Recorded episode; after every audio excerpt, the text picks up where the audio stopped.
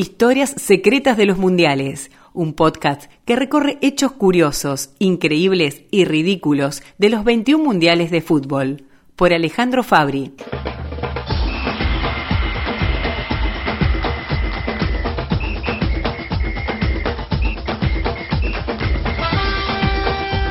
La Copa del Mundo de 1998 trajo la novedad de 32 equipos en lugar de 24, para jugarla en distintas ciudades de Francia en ocho grupos de cuatro países cada uno.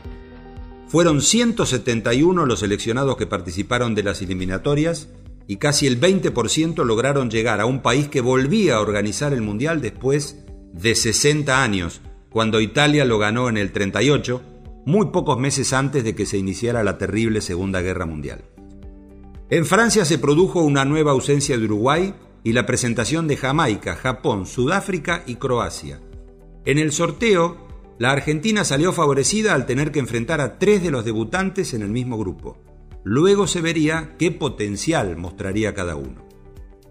La selección nacional era conducida desde fines del 94 por Daniel Pasarela, que se había destacado como entrenador de River en esos años.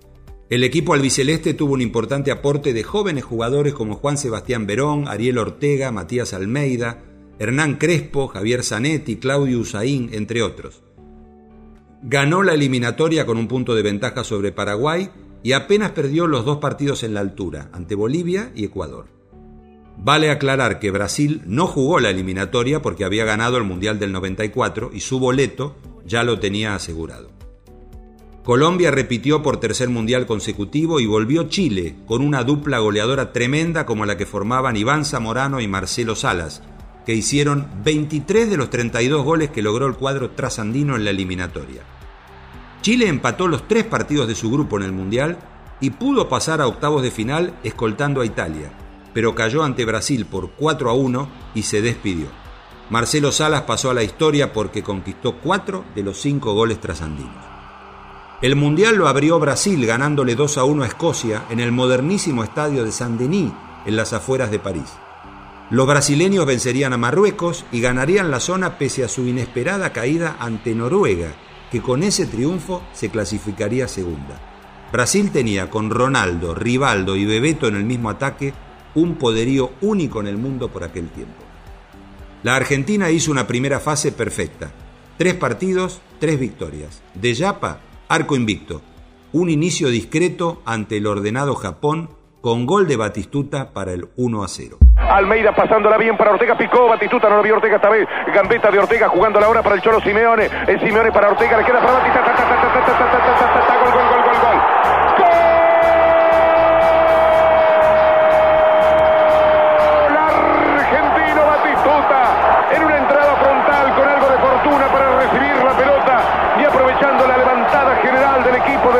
Argentina hace 3-4 minutos.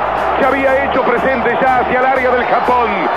Surgen los toques de Verón, de Ortega, un rebote desafortunado en Nakanishi y toma Batistuta como si le hubieran dado el pase de su vida y cara a cara con el arquero Batistuta define sobre el palo derecho para decretar el primer gol, Batigol, el arcángel del gol, Gabriel Batistuta a los 28 minutos del primer tiempo, la Argentina le gana a Japón por 1 a 0 en su debut en el Campeonato del Mundo.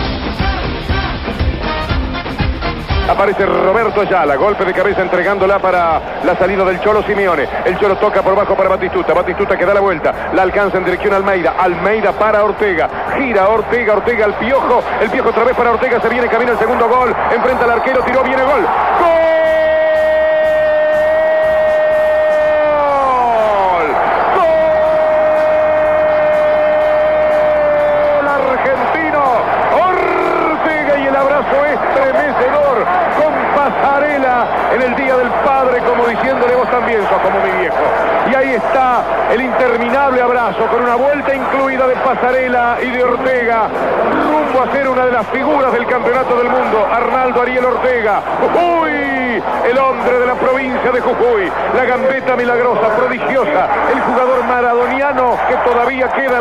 Argentina, convierte el segundo gol. Una muy buena devolución del Piojo López en la pared que había inventado Ortega. Pasó entre dos. definió cara a cara con el arquero de una manera excepcional, ahora de zurda, para convertir a Arnaldo Ariel Ortega el segundo gol de la Argentina. Argentina 2, Jamaica 0. Festival el 21 de junio en París con un 5 a 0 ante los simpáticos jamaiquinos, gracias a un triplete de Batistuta y a dos goles de Ariel Ortega, para cerrar un trabajoso éxito sobre Croacia con gol de Mauricio Pineda en Burdeos. Los croatas también se clasificaron y luego serían la revelación del Mundial. Francia mostró su poder al ganar los tres partidos. Zidane, Thierry Henry, Lilian Thuram, Dugarry, David Trezeguet y Deschamps le daban una jerarquía al equipo local que lo puso claramente en la pelea por ganar su primera copa. Con los franceses pasó Dinamarca, en tanto que en el llamado Grupo de la Muerte, Nigeria consiguió ganar la zona y Paraguay se ubicó segundo, dejando afuera España, que llegó como candidato y se quedó sin nada. Los españoles golearon a Bulgaria por 6 a 1 en la tercera fecha, pero la sorprendente victoria paraguaya por 3 a 1 ante Nigeria no les permitió seguir en la Copa. Fernando Hierro, Raúl, Morientes, Subizarreta y Luis Enrique, entre otros, se volvieron rápido a su país. Holanda y México prevalecieron ante Bélgica y Corea del Sur en el grupo E, donde se produjo la primera goleada, el 5 a 0 de los naranjas ante los surcoreanos, y donde los mexicanos remontaron dos partidos que perdían por dos goles hasta empatarlos. Alemania y Yugoslavia superaron con facilidad a Irán y a Estados Unidos.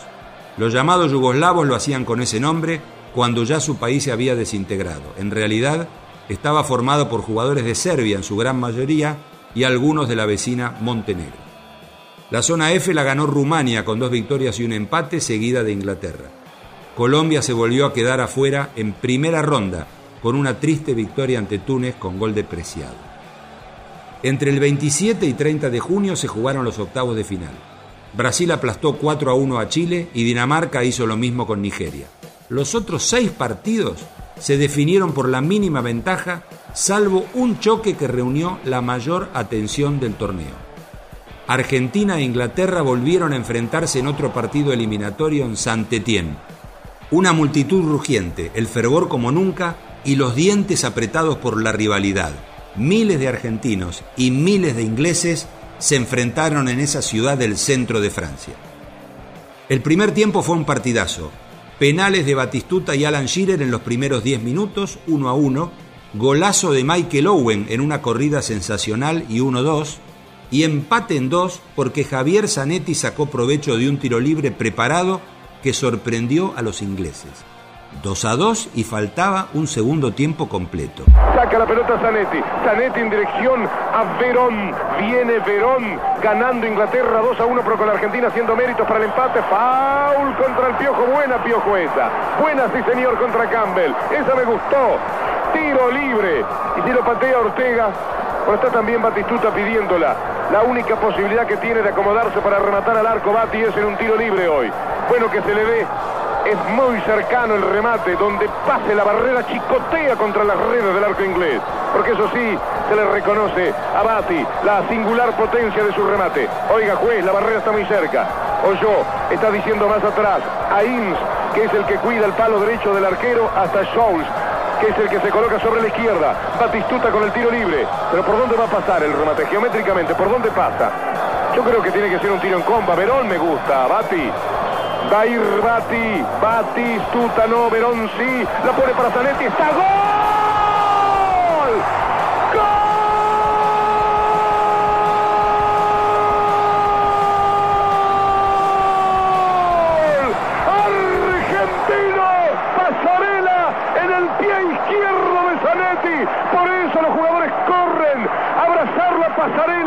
Decirle este es tuyo, este gol lo hiciste vos, como si Pasarela hubiera dado el pase. Una jugada admirablemente preparada en la que sorprende la Argentina por Verón jugando para Zanetti. La acomoda y le pega de zurda al palo derecho de Siman para que se haga justicia. Estos últimos 10 minutos del equipo argentino pedían a gritos ese gol. La Argentina se irá al descanso 2 a 2. La injusticia que se cometió cuando el partido era de la Argentina ahora es corregida por lo que había planificado Pasarela. Hacía muchos años que no veía un grupo de jugadores correr hacia el costado de la cancha para decirle al director técnico, lo metiste vos, Por eso canté pasarela antes que Zanetti, aunque hagamos justicia con el estupendo, extraordinario, incontrolable remate de Zanetti, que le acomodó de derecha, le pegó de zurda, empata el partido en Argentina con una jugada de laboratorio. Todos esperábamos el tiro de Batistuta o de Verón. Nunca sabremos de dónde apareció para rematar Zanetti y ese muro edificado para no ver los entrenamientos estaba escondiendo esta carta, este haz de espadas excepcional o por lo menos de bastos, que la Argentina pone para que el partido quede 2 a 2, base a base. No sé quién tiene la definitiva, todavía no está claro quién es el ancho de espadas. Puede ser Schirer, lo reconozco, pero tiene mucho más pinta de ancho de espadas el señor Ariel Ortega. Argentina 2 y se conmueven las tribunas de Santetien. Inglaterra 2. Se ha hecho justicia la Argentina, aún jugando 30 minutos mal porque tenemos que quitar los 10 finales y los 5 iniciales. La Argentina, aún jugando por debajo de sus posibilidades durante media hora, no merecía perder el primer tiempo y se van al descanso 2 a 2. Cualquiera de los dos pudo ganar, pero ocurrieron 75 minutos sin goles. En el complemento, Diego Simeone usó su picardía para hacerlo expulsar al incauto David Beckham. No pasó mucho más. Quedó el empate en dos y llegaron los penales. Con cuatro tiros lanzados por cada equipo, el resultado estaba 3 a 3. Roberto Ayala metió el 4 a 3 y Carlos Roa le atajó el penal al mediocampista David Batty. Argentina a cuartos de finales. Fiesta albiceleste y amargura inglesa, como en el 86. Vamos a ver, ¿quién patea? Quiero saber quién patea. Bati, patea Bati, un nombre que esta noche no anduvo derecho. Vamos a ver cómo se coloca. Ahí va Bati, muy rápido fue, ¿eh? ¡Vamos, Flaco! ¡Ganó Argentina! ¡Vamos, Flaco! ¡Ganó Argentina! ¡Ha ganado Argentina! Y se van los muchachos revoleando la camiseta. Buscan un abrazo, buscan lo profundo de la noche, buscan el mensaje sagrado de la victoria enorme que ahora es el festejo. Mirá lo que ocurre entre los asistentes argentinos. La alegría inconmensurable la Argentina festeja la victoria por penales. La hora de Roa. El mundial sonaba Ro, Ro, Roa era. Era Roa lo que querían decir con el Ro. Ahí el flaco se tiró a la derecha y le atajó la pelota al tal Bati. No era una buena noche.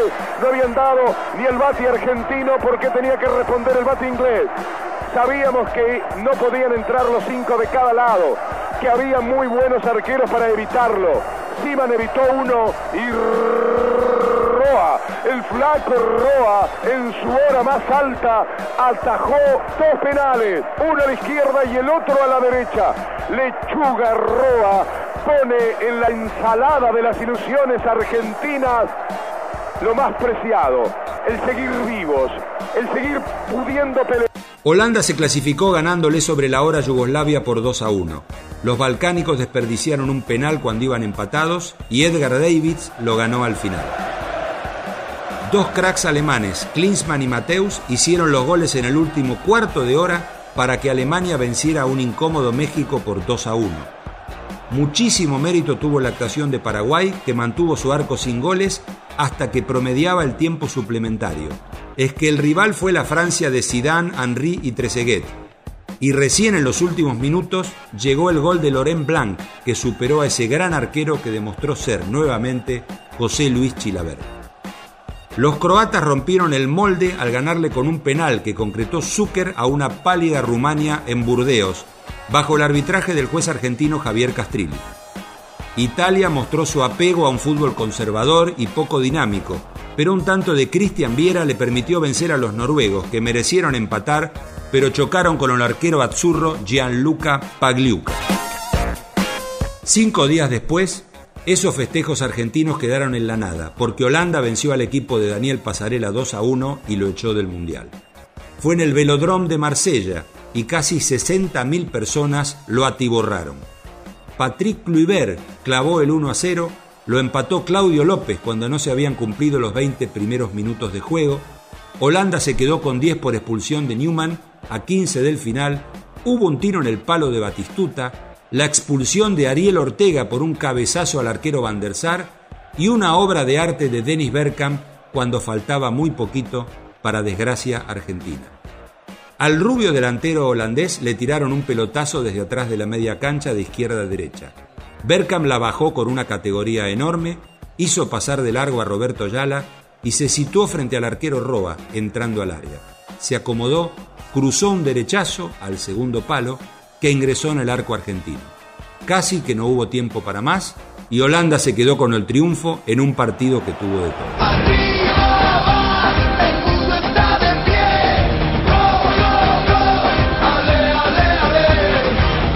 El 3 de julio Francia sufrió y sudó para derrotar a los amarretes italianos.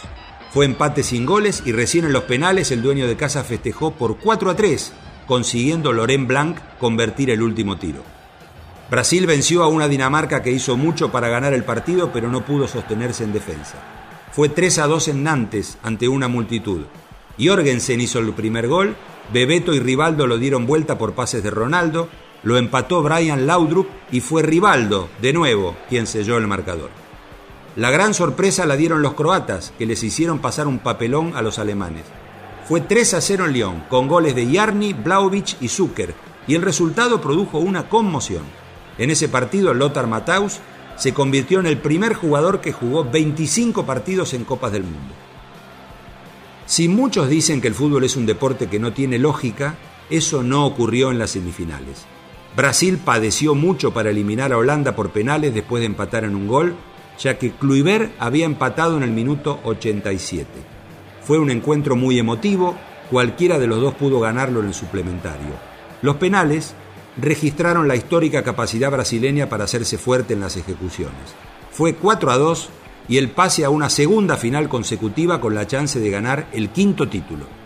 Entre tanto, Francia ganó el derecho a su primera final de la Copa venciendo bien a Croacia por 2 a 1, con un rendimiento extraordinario de Lilian Turán, el defensor francés que hizo los dos goles. Los croatas, sin duda la revelación del Mundial en su primera vez, se quedaron con un merecido tercer lugar al derrotar a una muy cansada Holanda por 2 a 1. La final fue toda azul francés. Más de 80.000 personas cubrieron el magnífico Saint-Denis y quedó muy claro que Francia le había perdido el respeto a Brasil. Y eso que el campeón mundial vigente jugaba con Ronaldo, el crack que había sufrido convulsiones, mareos y estuvo muy cerca de ser internado de urgencia. Excluido del equipo por pedido médico y por decisión del técnico Mario Zagalo, en la formación titular apareció Edmundo como su sustituto. Sin embargo, dos horas antes del partido llegó Ronaldo al estadio y los médicos verificaron su salud. Como estaba supuestamente recuperado, entró de titular, pero Ronaldo fue una sombra. Dos precisos cabezazos de Zinedine Zidane le dieron la ventaja de dos goles a Francia en el primer tiempo. Expulsado de Sailly en el inicio del complemento, Francia se refugió cerca de su arquero y aguantó hasta que un contraataque de Petit selló el enorme triunfo. Allez la France, primera Copa del Mundo para Francia después de 68 años.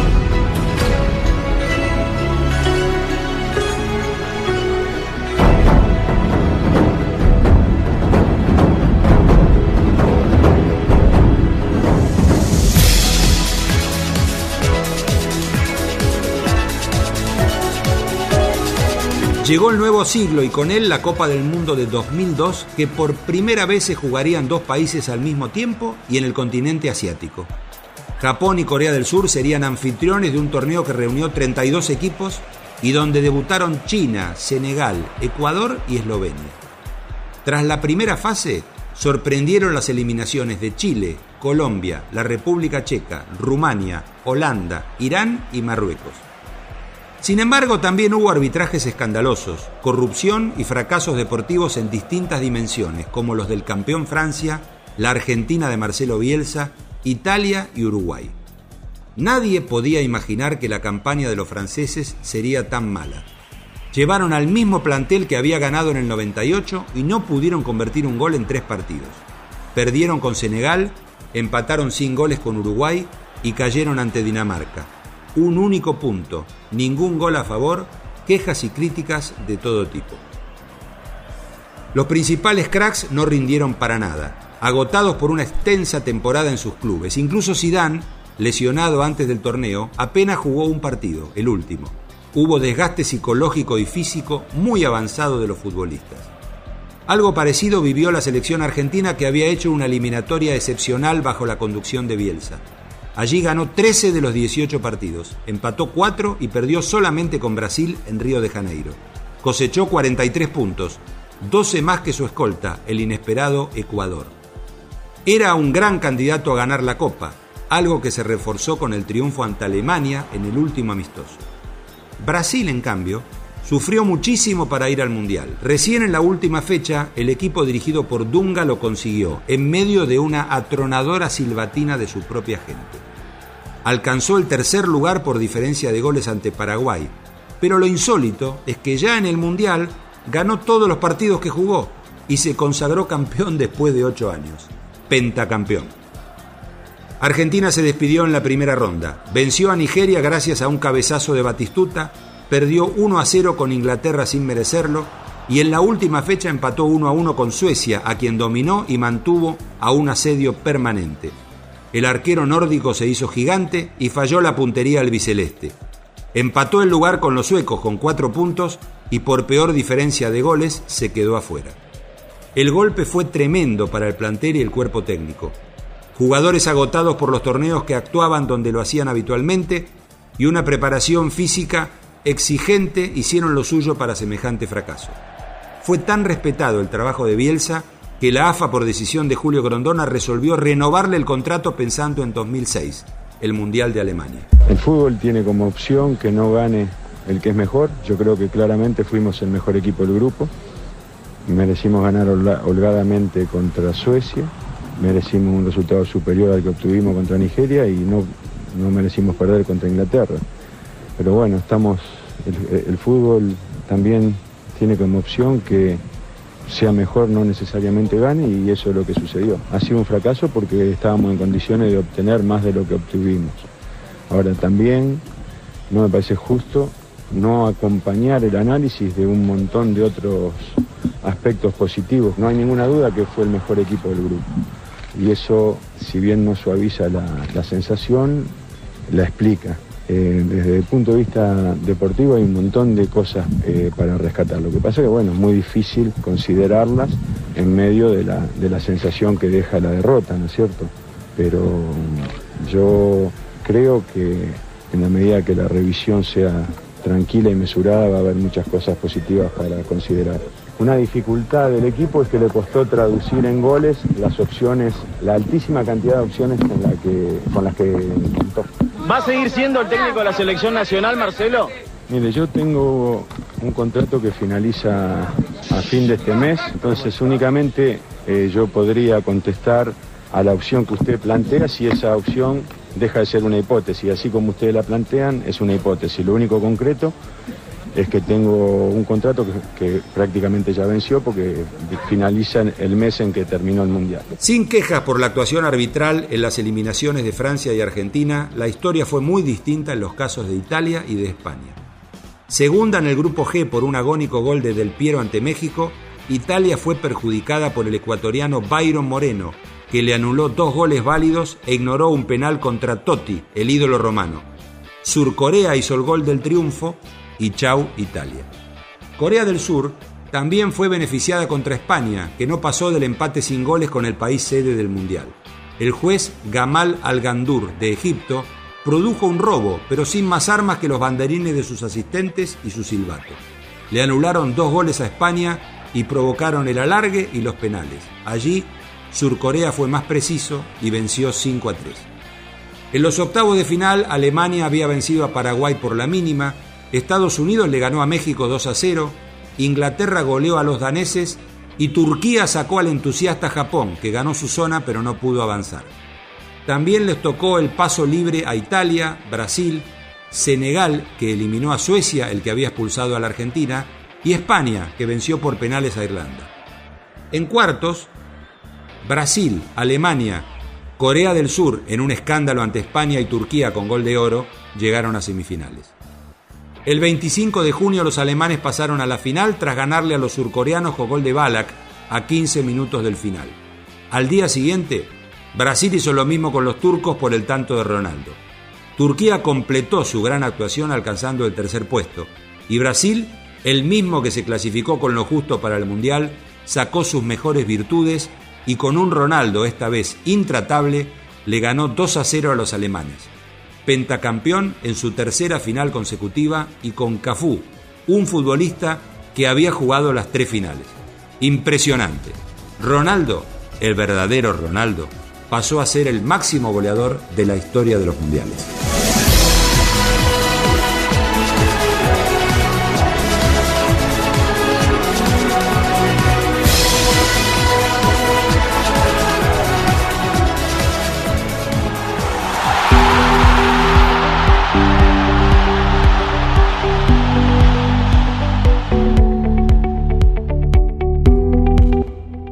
Historia Secreta de los Mundiales es una producción de la Secretaría de Medios y Comunicación Pública.